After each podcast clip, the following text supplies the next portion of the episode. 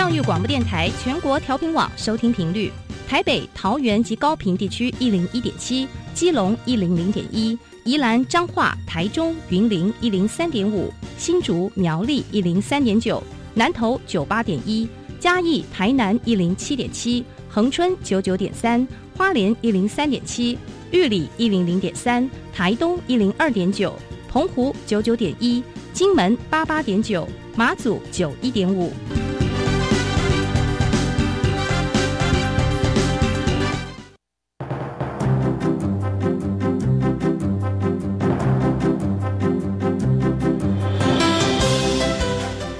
教育要怎么做才能使孩子面对未来的社会呢？当我们期待孩子改变的同时，也期待教师的教学方法跟着改变，家长的观念也一起改变，一起携手协力同行。谢若楠老师带您探索自发互动共好的十二年国教新课程，听见台湾教育的改变。欢迎收听《国教协作向前行》。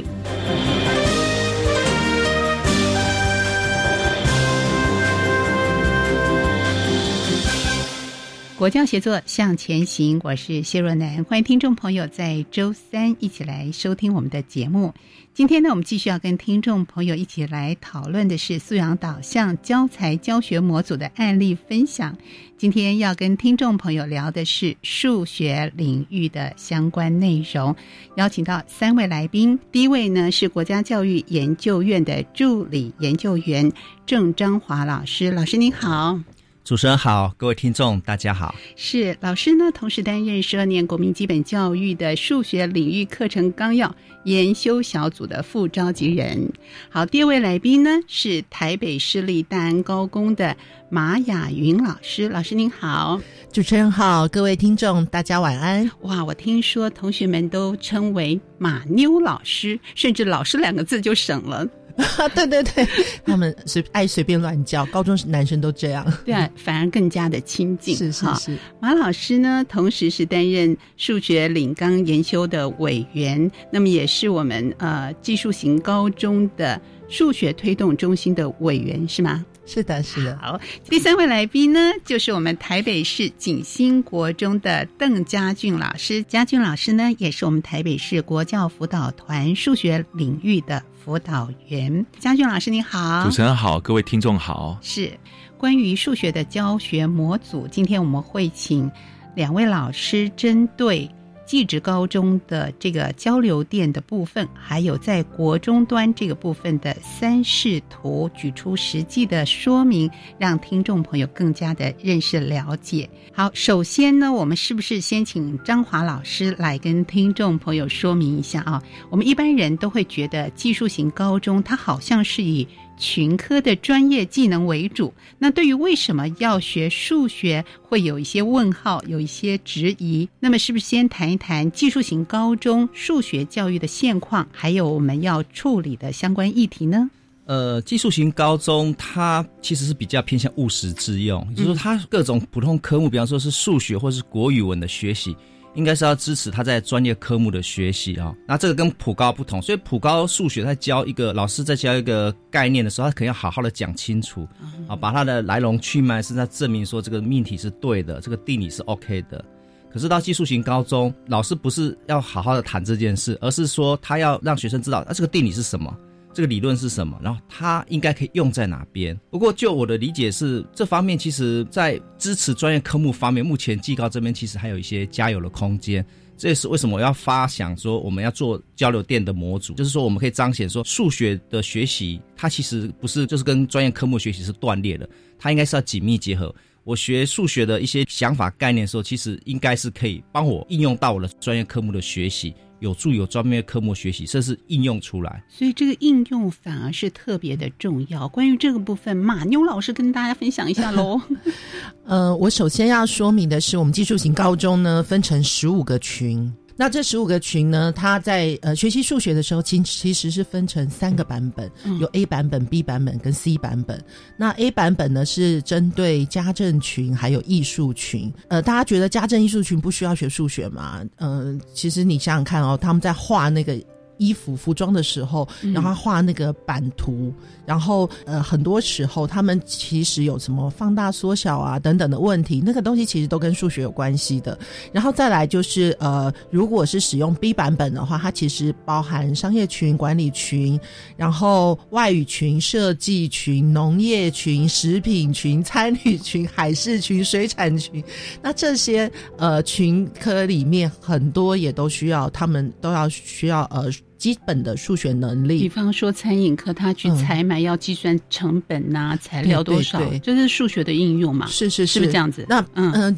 比如说他在做菜的时候，他今天做十个人跟做五个人跟做三个人的分量其实是不一样的。其实应该是说，数学在生活中其实它是常常。存在于就是无时无刻都在我们生活中的，那只不过大家好像都把它数学变成一个考试的工具。就是我们现在呢，就是新课纲其实就要回归，就是我们教育的本质其实是要呃让孩子面对他未来的生活。所以在十二年国教，呃，我们在发呃等于说我们在设计这个素养教材的时候呢，其实我们就是朝这个方向在努力跟。发展，然后呃，再来就是 C 版本。C 版本主要是那个工业类群，那工业类群包含机械群、动力机械群、电机电子群、化工群，还有土木建筑群。它其实是呃，就是用到数学这个量其实是最多的。那刚好，因为我们学校大安高工也是，就是都是功课，对对对，我们就是用 C 版本为主，C 版本。对，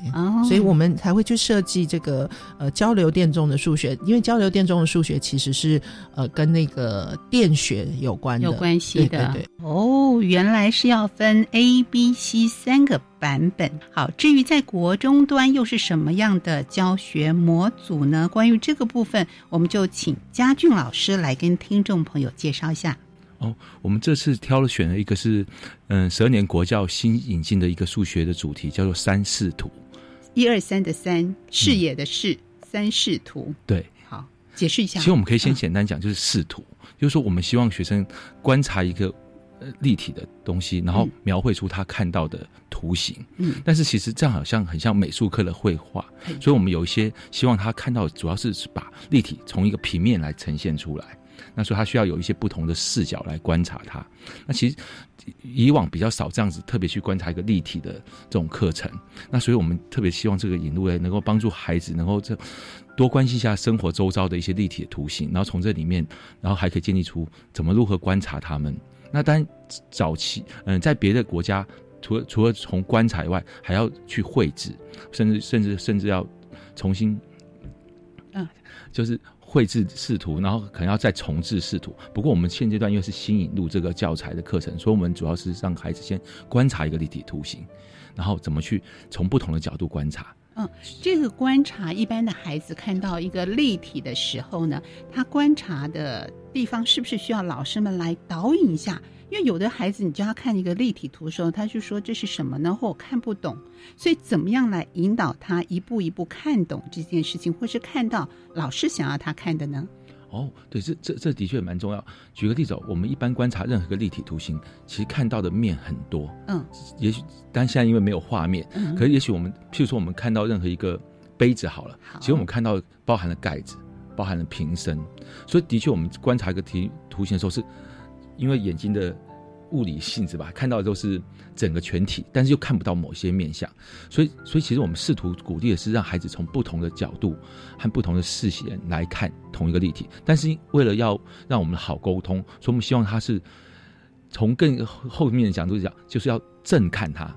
想办法在对着那个立体图正看它。比如说，我把这个杯子假设移动上来一点，主持人在看这个杯子的时候，应该就不看不到盖子了，是看到主要只是这个面。对，嗯，平身的对平身的这个面。那如果我先把这杯子转一下，可能家长们要想象一下，或者我们站上来站起来再看这个杯子，可能看到的就是只有盖子的部分。是，那所以我们希望孩子先培养去观察一个立体图形的不同面相，甚至他让他可以透过活动发现，好像有些面相如果只用这样看，我们以为看到全部。可是其实我们没有看到背面，哎，对，然后透过这个活动来让孩子，透过一些活动来让孩子去感受。好，我们讲到素养模组这个主题到底是怎么样决定的？那模组会带给其他教育现场的老师什么样的帮助？我们还是要请张华老师提一提。而且为什么要选择交流电中的数学？对我来说，哦，好难哦，听起来。我们请张华老师跟大家聊聊交流电中的数学这个单元，它牵涉到是三角函数的概念。嗯，那为什么会选三角函数？其实这一个历史啦，就是。当初因为我有参与总纲的研修嘛，我也是总纲的委员。那当时有在就各领域有在谈课程架构的结束分配的时候，那数学当然是希望说作为工具学科，我们希望说，哎，是不是可以有多一点的结束？然后呢，让孩子可以在这个过程中好好的把数学概念发展起来，然后去学好它，然后去熟练它。那在讨论当中，其实有些人就对说，哎，那为什么数学啊这么多结束它会有意义？那他们提的理由就很简单，他是说我学那么多数学做什么？对，这好像是所有的孩子的问题嘛。是，我学了到底要做什么？对，哦，我学赛口上要做什么？我学不到那么多数学，那为什么你们接触了这么多？嗯，啊，这当然，呃，可以，当然是可以跟他们谈很多这背后原因。不过，我们也可以让我们自己反思，说我们自己在数学教育的过程中，是不是并没有让我们的下一代看到说数学的用处在哪里？因为它数学的发生其实还是来自于自然、大自然，来自于生活。它不是那凭空就跑出来一个人的一种什么哲学的啊那种思想的游戏，它不是这样出来的，它应该是要跟生活或是自然做科学做紧密结合的。哦所以当初我们就发想说，那有没有可能，其实在决定主题的时候可以想法，那有没有可能让 sin、cos 三角函数这件事情让大家看到它的用处？因为你如果要让嗯看，就是说，比方说要表现大自然界周期性的现象，你就必须要用三角函数。那在这当中，其实，在专业类科当中，哎，这个电流它其实也是一个周期的现象。嗯，那其实是可以跟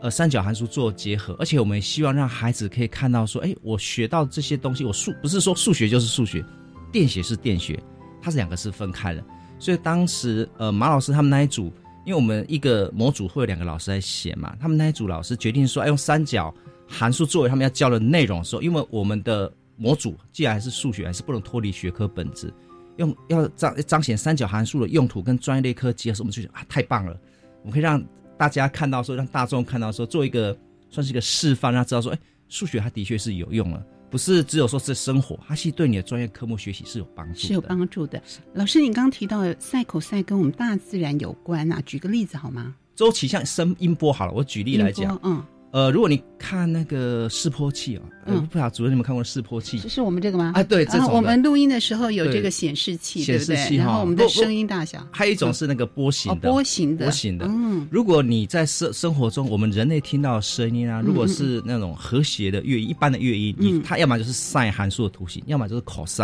哦，要么就是两个复合，是不会是其他的图形。可是如果你听那种噪音的时候，哎，你就发现它的图形是是。很很很混乱的，混乱的，对。哦，是。我我以前高中的赛口赛啊，我真的都考九十九分一百分，可是从来我没有听过老师像张华老师这样对我 说明他在大自然中的一个显现出来的，我只是看到题目直觉反应，我好像是一个解题的工具，然后。大学毕业以后再也没有碰过赛口赛，所以如果让我们可以知道它在生活中或者它存在于大自然中，我相信孩子们学习数学的时候应该更有兴趣。比方说，呃，我们讲到这个。交流电、直流电，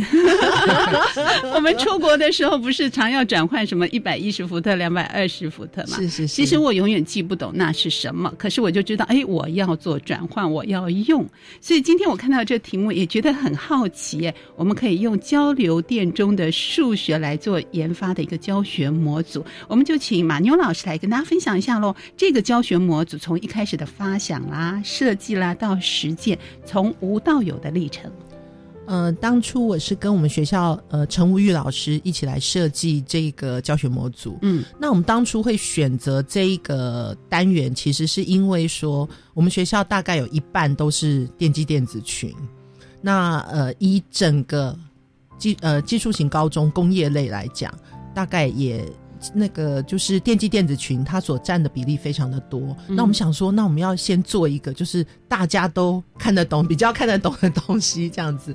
然后。而且呢，就是呃，吴宇老师就是很有趣，他就讲到，就是呃，学生就来问过那个问题，就说他们自己在用那个三用电表，因为他们在高一的时候就会使用三用电表。那交流电不是说我们的电压是一百一十伏特吗？可是我这个电压测出来就不是一百一啊，哦，它是一直在变动的，到底是怎么一回事？那我们就觉得，哎，这学生这个提问实在是太好了，所以我们就呃，就是就去找了相关的资料，然后我们就去设计这样子的一个就是呃教学模组。那在设计的过程中，其实非常的痛苦，因为那个交流电离我其实有点远了。那吴玉老师比较年轻哈，所以吴玉老师呢，他。对于那个交流电，他还可以教，他还可以教那个就是有有些电学的东西。可是，呃，尽管如此，我们对有些东西还不是很清楚，所以我们事实上花了很多的时间跟那个我们专业科目老师在就是在呃询问、访谈、开会。那甚至于我记得印象非常深刻，有一次呃是在暑假吧，哈，暑假那个有一个我们非常好心的一个专业科目老师，他就是呃我一定要讲一下，他叫做嗯哎。突然忘记他的名字，好，嗯，就是我们学校有一位那个专业科目老师，电子科的一个老师，然后呃叫做。呃，王春义老师，那春义老师呢？他就是整整的哈，帮我们上了四个小时的课，很扎实的上了四个小时的课，然后非常浓缩的把那个就是电学里面的一些很重要的东西讲给我们听，然后我们两个真的就这样乖乖听课，然后还写写笔记，然后后来就是根据他讲的这些东西，然后能就是去研发我们的教材，那。研发教材的过程中，我们大概也会就是不断的再去询问专业科目老师，然后包含我们到最后我们做完了之后，我们还会去看给专业科目老师看，说，哎，你觉得这样可不可以？嗯，你觉得这样子的话，学生会不会比较容易接受？那专业科目老师看到都很开心，他就觉得哇，你们可以帮我们，就是可以数学跟专业科目连接在一起这样子，然后所以其实其实这个。因为我们一开始的时候在设计那素养的教学模组，这是我们第一次尝试，所以那个时候其实是有一点懵懵懂懂，还在一边摸索一边做啦。但是呃，就是所以那个过程是有点辛苦的。嗯，对，所以源自于一个非常好的提问，然后我们就开始来思考。这个提问还是来自我们孩子们的想法跟提问，是的。所以在生活中或我们在学习上，这个好的一个提问，真的可以引发很多主动学习，想要知道这到底是为什么的一个原因。那开发成这样的一个模组，所以教学的模组是不是也是要帮助？呃，老师们可以在运用它，而不是照单全收。它可以再发想。我想，对于模组这个概念，我们是不是可以请张华老师稍微说明一下？是，就如同主持人所说的，我们模组不是一个绑得很死的教材，居然叫模组，所以老师可以根据他的教学需求、学生的学习状况啊，还有他的时，他所可以拥有的教学时间，做灵活弹性的安排。嗯，那我们模组其实，在研发的过程中，其实算是蛮严谨的。一，我们一开始就会有各领域，从国小、国中、高中。技哦，普高、技高，哦，各组老师在一起讨论发想要的主题，然后当然我们的主持人尚伟张老师也会给一些回馈嘛，那大家会彼此给回馈，就是可能可能国小想说，哎呀，普高是这样教，哎呀，技高是这样处理，那技高也会对国小啊他怎么做的，他们就会就会彼此交流理解。那我们在我们在教材完成初稿之后，我们会先送一次内审，呃，就是做一个会议审，请外部的专家委员过来哈，给我们就是面对面沟通。啊，就呃，针对模组的内容架构安排设计，还有一些教学的流程提出意见，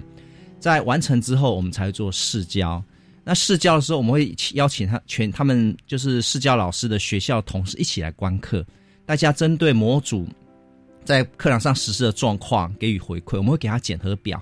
啊，那根据这个检核表啊，然后来看看我们这模组做了 O 不 OK？嗯，好，那完成之后呢，我们就会做议课，那大家针对模组的呃内容啊，然后给出意见。这时候我们还在修出第二版，第二版对第二版。那第二版修好之后，我们还就送外审哦，这是外审匿名审，他也不那外省我也不晓得写的是谁啊，我们也不晓得呃审的我们的人是谁，好严谨啊。是，等啊外省的委员会给我们一些回馈意见嘛，那他如果说可以说通过，我们才会。呃，公告上才做出版，好，所以这个模这个流程其实有点像以前在义务教育开始，民国五十七年、六十四年那时候的板桥模式。嗯嗯，我们会有一些理论支持，然后开始发想、撰写，然后做试教，嗯，做修改。对，会有一个很严谨的流程，这样哇，就是看到我们的用心啊，非常的严谨，让希望这个模组开发出来的时候都能够为老师们所用。那我们接下来呢，就要请两位来简单的介绍一下这个交流电中的数学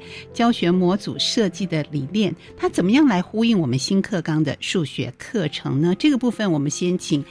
马妞老师先稍微解说一下，我们在新课纲里面其实就是强调就是呃自发互动共好，嗯，然后呃在自主行动的部分呢，其实像我们就是讲说，哦，是讲那个代号有意义吗，就是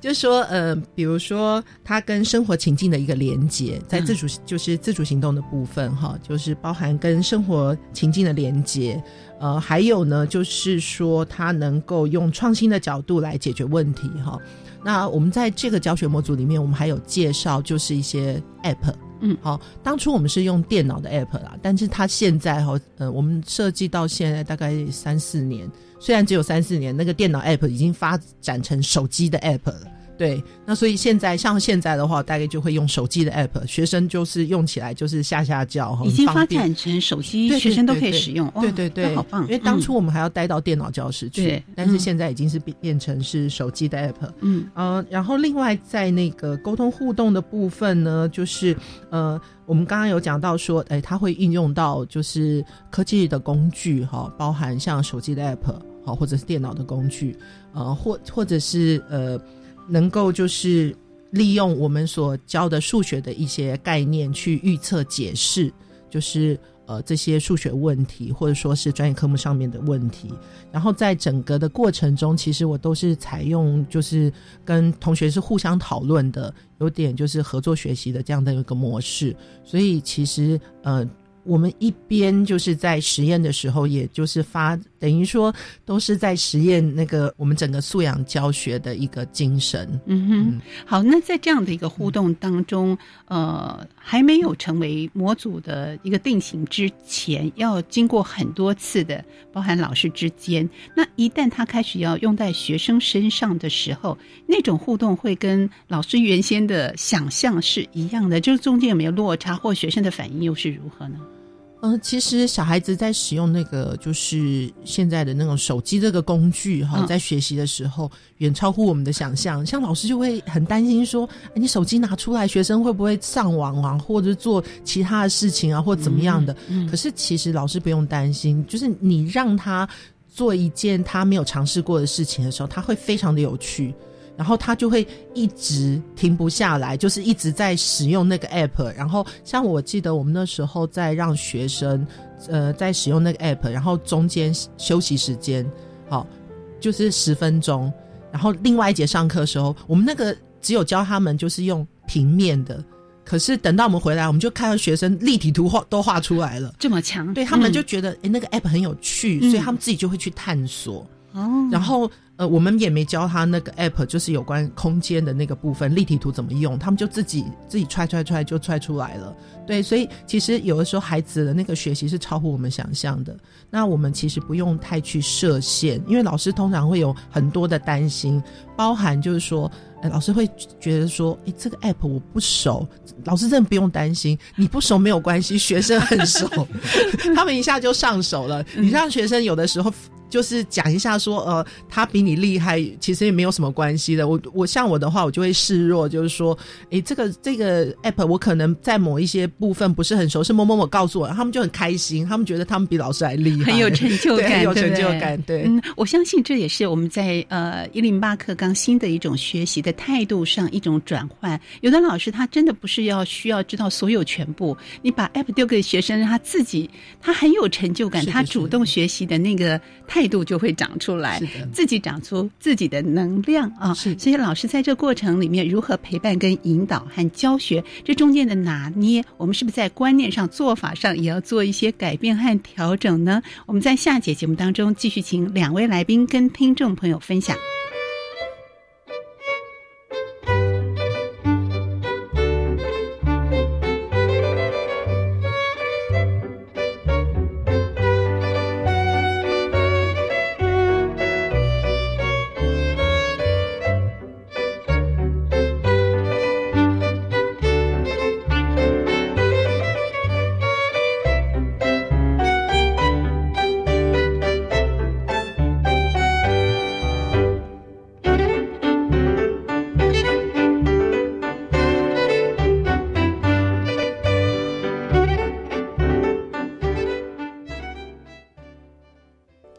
加油，加油，加油！大家好，我是秦梦群，欢迎收听每个星期六早上八点到九点的《爱的加油站》节目。这个节目是以家庭教育为制作主轴，借由各个单元提供听友如何建构美满家庭生活的观念与知识，让我们一起用爱加油，共创美好人生。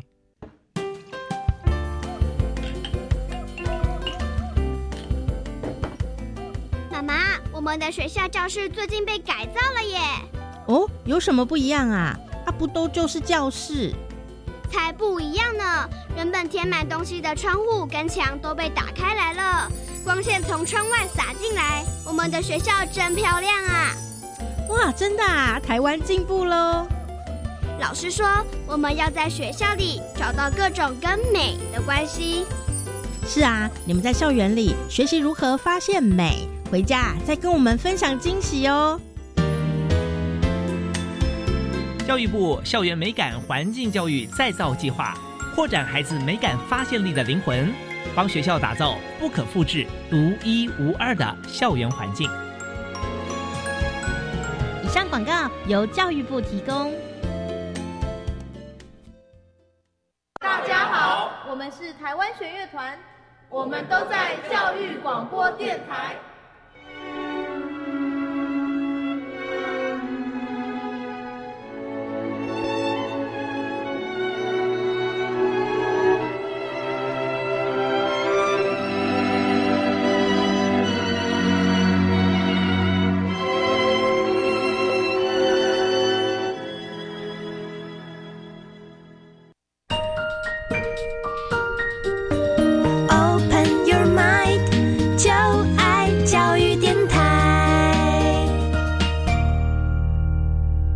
教协作向前行，我是谢若楠。在今天节目当中，为听众朋友邀请三位来宾一起讨论关于素养导向教材教学模组的案例分享。今天我们主谈的就是数学领域。第一位来宾呢是国家教育研究院的郑章华老师，第二位来宾是台北市立大安高工的马雅云老师，第三位来宾是台北市景兴国中的邓家俊老师。在节目前段呢，家俊老师特别举出例子三视图来帮助听众朋友认识了解在国中端这个部分的教学模组。这个立体图形的观察是能够帮助同学们在学习上更加的有一些视觉的效果，有些深度的学习和观察。这个观察，一般的孩子看到一个立体的时候呢，他观察的。地方是不是需要老师们来导引一下？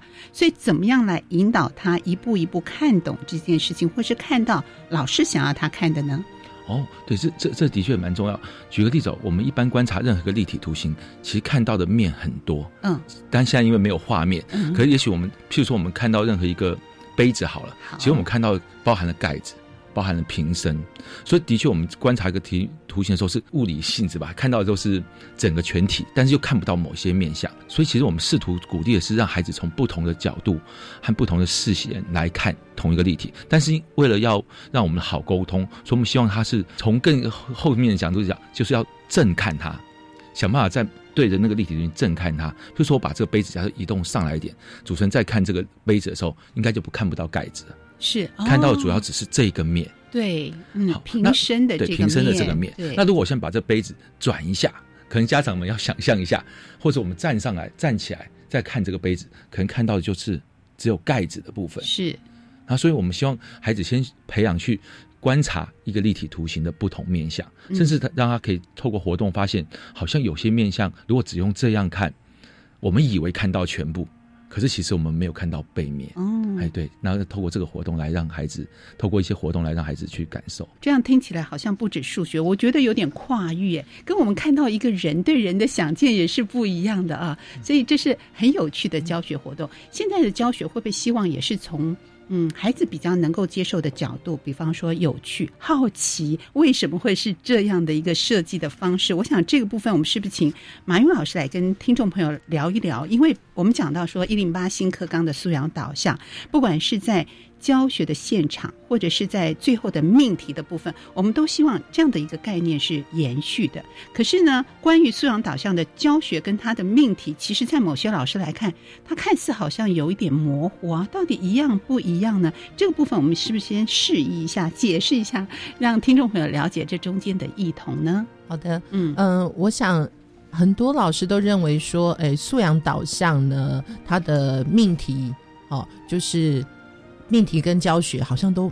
差不多，嗯，好，因为我们素养导向强调的是在情境脉络脉络中的一个学习嘛。那所以呢，它在命题上面，我们就是很多老师都很强调要有情境脉络，嗯，所以很很着重这个部分，然后就以为说教学是不是只要有情境脉络，这样教学就可以了？可是它其实有一点点小小的差异，因为我们在教学的时候，如果我还是用原来的方式，就很传统的一个讲述法在在讲述的话，其实我们希望孩子的那种探究可能就没有出来。对，所以其实在，呃一零八新课纲，我们其实更期待老师们就是用一种，比如说引导，好探让孩子能够在这个整个的教学过程，在学习过程中能够学习，就是自己去探究、去思考，然后去得到结论。就像刚刚嘉俊老师所提到的，嗯。他们呃去从不同的面向好去不同的嗯。视野去看那个瓶身，嗯，然后孩子他们会画呃会画出不同的图形，是。那再反过来，如果今天看到不同的图形的时候，他有没有办法整合变成一个图形？哦这个是我们希望孩子所具备的能力。是那在命题的部分呢？命题的部分的话，嗯我想呃，现在的普遍上老师都差不多已经抓到那个重点，就是要有情境脉络，然后呃避免太过于人工化的试题啦。嗯嗯那呃举个例子来说好了，呃，像那个我们。我们常常出那个排列组合的题目哈，嗯常常就说，诶如果三，呃比如说五个人哈去电影院去看电影，好，这五个人他们去坐座位的时候，有多少种做法？哦那学生都会抗议哎，学生说 我就坐下去啦，为什么你还要叫我去算那个做法呢？哦，这个东西就会。呃，好像那个是多余的，它其实跟学生的那个日常生活习惯可能是不符合的。嗯嗯嗯好、但是如果说今天呢，呃，我曾经就是跟学生分享一个例子，就是说，我说你们都很会画图，因为我们那个我们学校有设计群的学生，然后呢，他们可能很会设计，可能可是以我这个数学老师来讲，我就不会设计。可是我的我在那个呃，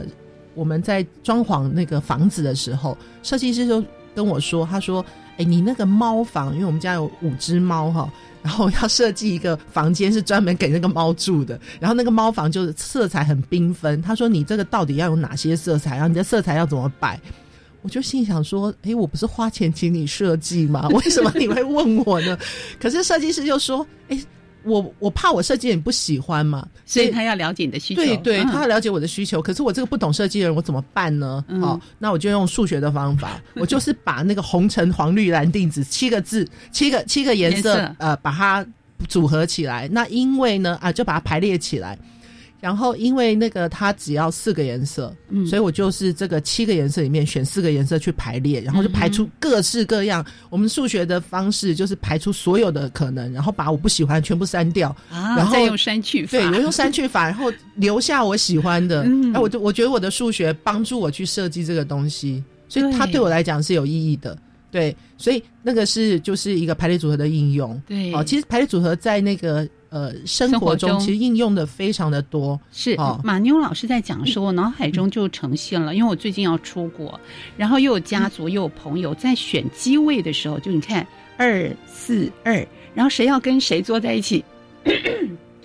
然后谁要跟谁坐在一起，有不同的组合就出来了耶！我就想到，哎，这好像也是数学的应用是啊。是是是，原来数学在我们的生活中其实非常非常多，它可能有隐藏版，有比较显现出是很数学的样子，嗯但是呢，真的要把它活用，跟让学生体会了解，我相信他的那个学习的主动性就会长出来。嗯，这就是我们素养导向的教学模组的目的。啊，目的就在这里。是是是对，以前呢，有人人送过我一呃一朵太阳花，他告诉我原来花的这个里面的种子是排序，是很有数学的。我恍然大悟，说啊，如果早一点告诉我，我的数学一定很强，我就会产生好奇心。还有的老师会说，这个海螺其实它这个旋转的是有角度的，对不对？是啊，现在老师真的好用心，要花很多的心思帮助我们的同学。那到底这个效果如何呢？呃，在教育现场的实施成效又是怎么样呢？我们请张华老师跟听众朋友说明一下。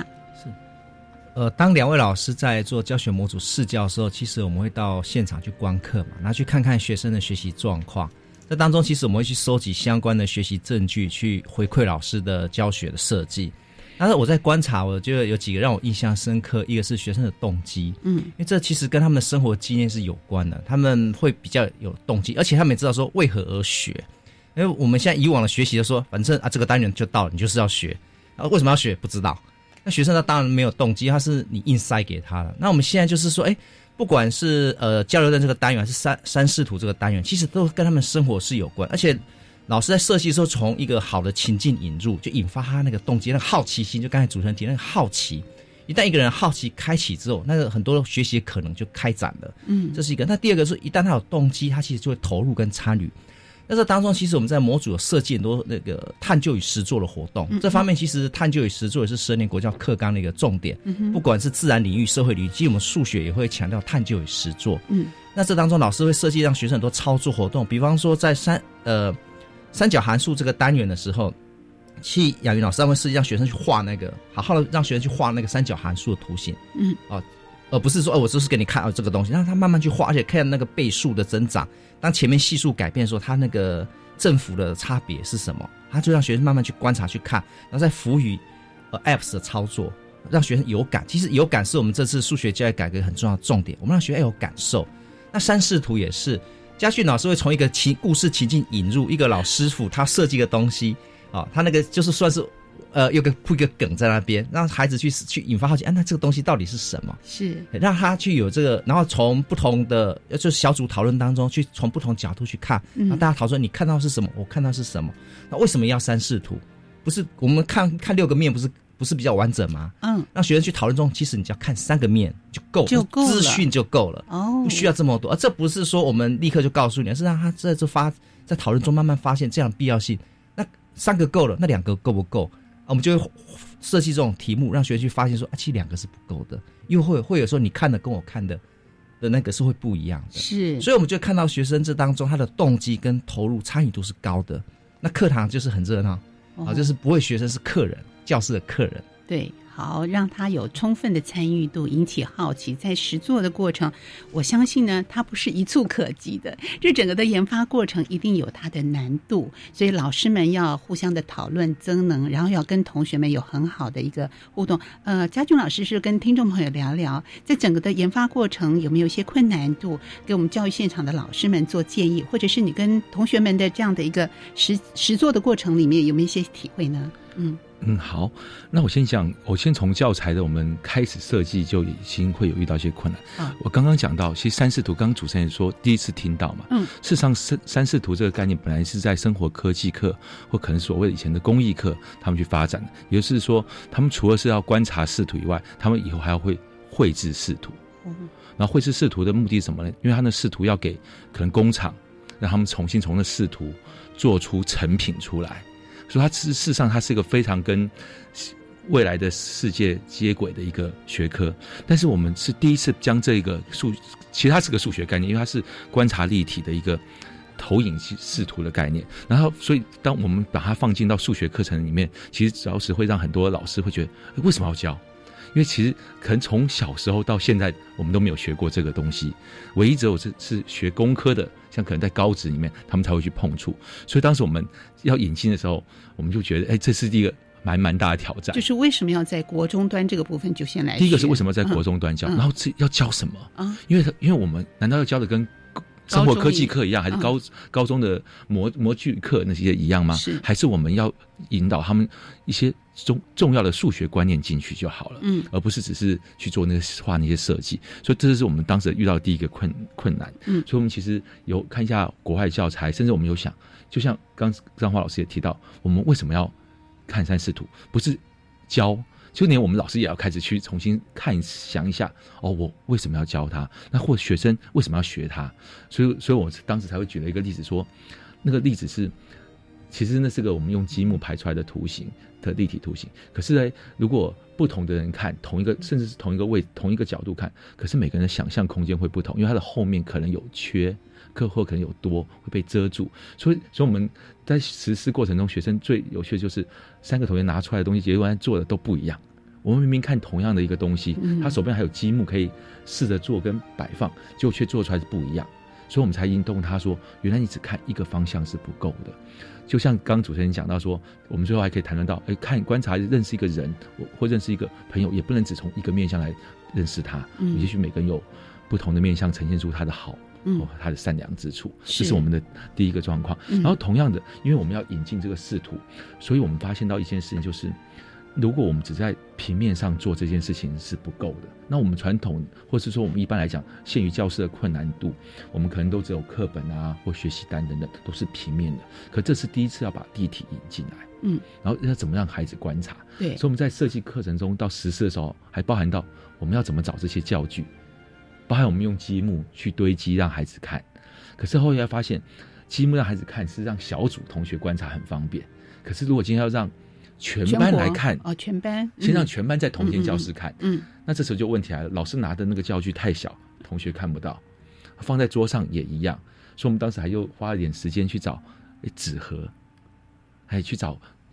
够大够大的纸盒，然后能够堆叠，适合让学生来操作跟看，所以我们其实做了蛮多的尝试跟努力的。对，那这样的一个教学模组也是适用于让全国的老师们都来用这样的一个方式，才能够我们说教学模组的定义就在这里嘛，让大家能够一起操作，甚至来做一些变化。那在这样的过程，我们听到张华老师又说要有感呐。对于全国的老师们，想要用这样的模组，不管是我们说交流电呐，或者三视图等等，应该还有很多的模组啊。那有这么多的模组要帮助老师们在教学现场推动的时候，我们要注意。哪些原则性的问题，或者是说，哎，哪些地方是能够帮助老师更能够好好善用这样的一个教学模组？那在教学现场上，老师的一些建议。其实从民国五十七年九年国教实施以来，我们课程经过多次的改革。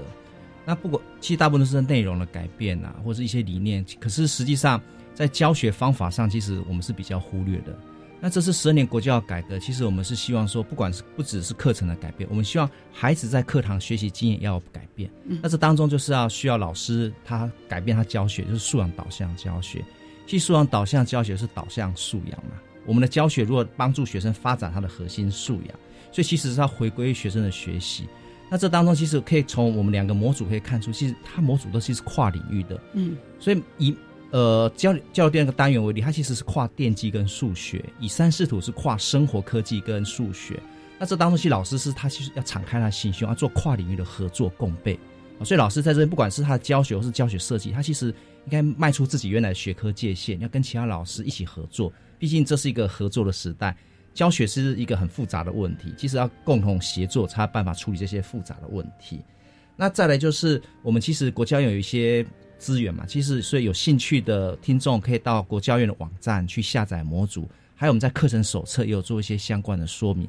还有再就是说，我们的模组其实老师他们都很辛苦、很认真写教师手册。其实，在教师手册，我们不是师谱，是告诉你第一步、第二步，而是告诉你说，在每个教学当中你要注意什么，这个任务学生可能的作答，他们有什么状况，老师你可以注意什么。我们希望是让老师把他焦点关注，说不是只是学教学，而是说学生的学习是什么。我希望回归到学习的本质啊，所以如果老师他能够了解到，说我应该转换我的视角，从老师讲都是老师的讲述，特别是中学阶段，往往是以往都是这样，能够转到说我关注到学生的学习，以学生为中心，那我相信你怎样怎么教，然后能够去打开这样的一个学科界限，我相信不管怎么说不呃不一定说我要特别做什么，你的教学其实就是符合素养导向的教学了。是没错，这番话真的是给大家一个。暮鼓晨钟啊，好好的提醒了我们，好好的来运用我们的教学模组。我们今天也非常感谢三位来宾在节目中的分享，谢谢大家，谢谢，谢谢，谢谢。节目继续呢，我们邀请所有听众朋友一起来收听由白天为我们制作的课纲交流道。老师、同学、家长们请注意。关于十二年国教新课纲的疑难问题与解答，都在课纲交流道。大家好，我是白天。今天为大家邀请到的是教育部高中数学学科中心的曾正清老师，目前在建国中学服务。老师好，各位听众好，主持人好。新课纲纳入计算机辅助数学学习呢？从国七到高三都是要学习使用嘛，会不会让我们的孩子们失去基本运算的能力呢？要请教一下郑正清老师。那这个问题其实非常有趣，因为在一零八课纲我们谈的素养导向的呃课程设计的同时，我们也要注意与时俱进。其实现在是一个科技时代，在这次一零八数学课纲里面，非常重视的是工具的使用。嗯，我们都知道哈，目前呢电脑使用非常的普及，我们孩子呢经常会使用相当多的数位。工具，因此我们在这一次的课纲里面，除了原本我们一直希望学生能够使用圆规直尺啊、量角器啊、方格子等一般我们所谓的数学工具以外，我们这一次呢有一个教学亮点，使用计算机。计算机当然在很多先进国家都已经把它列入教学的一个很重要的辅助器材，所以我们在课堂当中会希望学生能够同时的使用这样的一个先进的方式来学习数学。嗯，我举一个简单的例子啊，因为很复杂的计算，我们真的不。希望孩子用手算，嗯哼，好，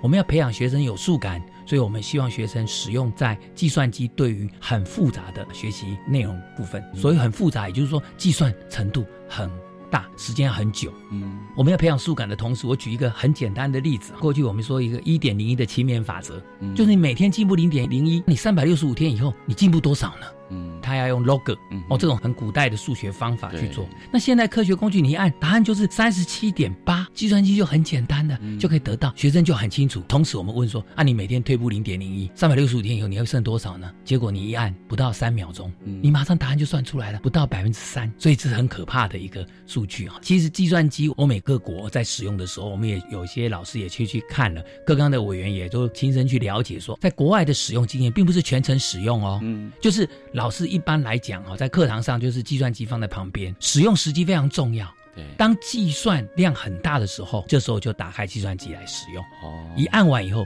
就又放回去。对，不像外界想象说啊，我们全程使用没有，数字很大的时候我们才用啊。数字很小的时候，我们当然还是要靠我们原来的基本的计算能力。对，所以整个从国中课纲一直到高中，特别在国中，很大家关心国中课纲里面，其实按计算机的学习内容只有七八条而已。大部分的学习内容都还是要用笔算，嗯哈，比如说比跟比例啦，甚至是一些根号的复杂的运算，比如说一百平方公分，它的边长是十，大家都没有问题。如果是一千呢，那就是要算什么乘什么，就两个边长相乘，它会是一千，那是难度很高的。对，呃，我们过去在高中阶段，三角函数都查表，指对数都查表，可是现在的工具已经这么好了，我们不太需要靠查表，而且表也不容易取得，反倒计算机。哦，甚至是目前现在很多平板啊，或者很多手机，它都有类似的功能，所以学生很快的就可以使用这样的高阶计算工具去取代过去很繁复的计算。嗯，我再举一个简单的实例，像我们高一进来，我们现在呃有一个单元一进来，哈，大概是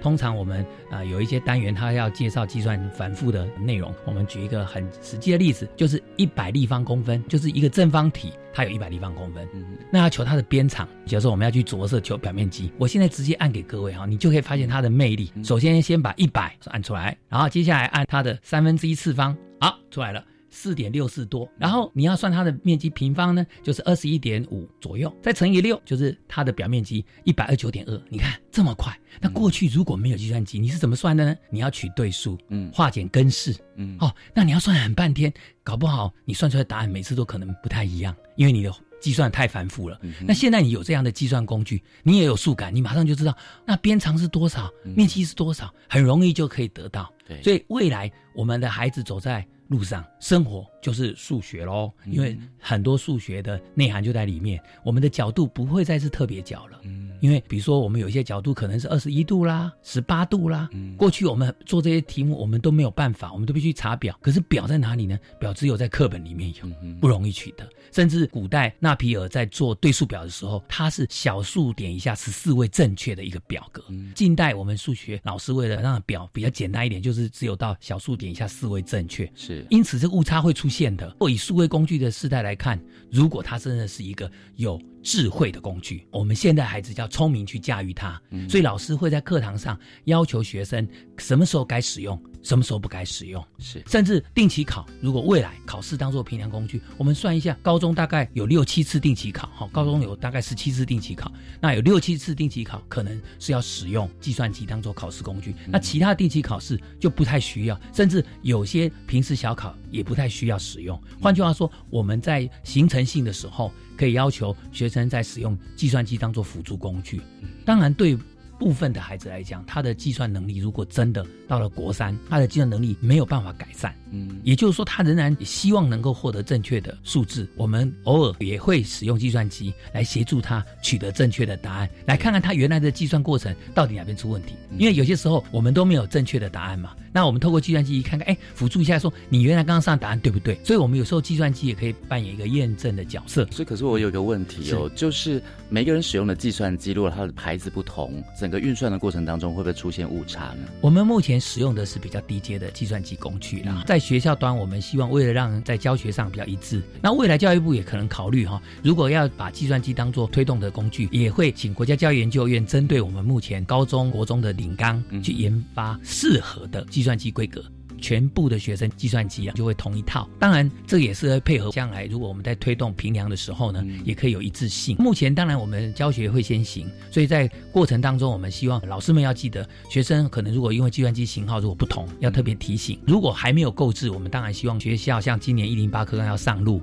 我们可以在国中七年级跟高中一年级啊，就是我们课纲开始上路的两个年级，是不是可以透过今天家长说明会或者是学校日，甚至跟学生新生训练的时候，能够告知说啊，我们学校。希望统一哪一个机种会比较好啊？那这样的话，其实我们应该就是可以运用的很得当，啊，不会有这个所谓差异的问题啊。目前大概有三种是比较符合啊我们林刚的这个精神的，所以大概目前全国高国中大概就是买这三种啊为主啦。所以家长、老师、朋友应该不用担心，国七到高三的同学们，他们会不会使用计算机之后失去了基本运算的能力？其实应该是不太可能。对啊，因为他大部分的时间都还是要手算的，嗯，比较复杂的时候，老师要看使用实际。我做素养导向的教学，着重的是方法，嗯，怎么融入到课堂上。现在使用实际。您设计的如果是真的是素养导向，它的题目有些部分要接近真实情境，嗯，那真实情境当然数字就不好看。再怎么样，我们有些时候在生活上不太可能遇到很好的数字来计算，嗯，所以为了要学得好的数学概念，再做发展，这很重要。不过数学老师要教的当然是数学概念啦，计算机永远就是辅助工具，协助孩子把答案算正确，避免他有过多的一些错误出现。所以以后的同学应该听起来蛮幸福的嘛。像在国外，所有的工具放里面，老师现在就引导学生在做部分的情境用手算就可以了，但是很复杂的汇率的汇兑。举一个例子来说，很多学生可能有一些出国或者是要换汇的经验，比跟比例的做法，你去换美金、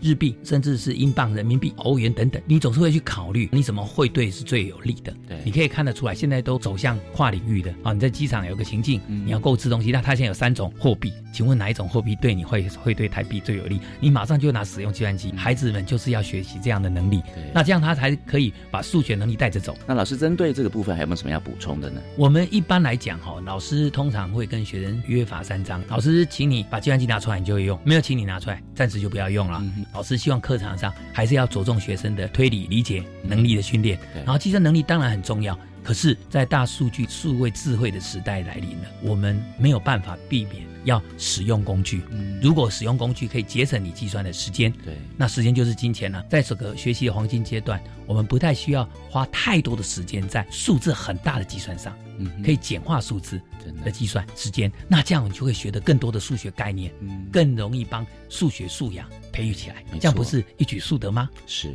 所以国七到高三的同学不用担心，老师家长更不用担心，因为把新课纲纳入计算机的辅助数学学习，是不可能让孩子丧失他们的基本运算的能力的。对我们使用时机要把握，好，老师要在课堂上，也家长也要弄清楚，我们不是全程使用，在关键的时刻，对，拿出计算机，好好把答案按出来。那换句话说，有了计算机的辅助之后，在课堂上也应该可以迎刃而解蛮多生活化的问题，像素养导向。就可以确切落实了。是，好，今天非常开心可以邀请到我们的教育部高中数学学科中心的曾正清老师跟我们分享。谢谢老师，好，谢谢。我是白天课纲交流到，下次再见喽。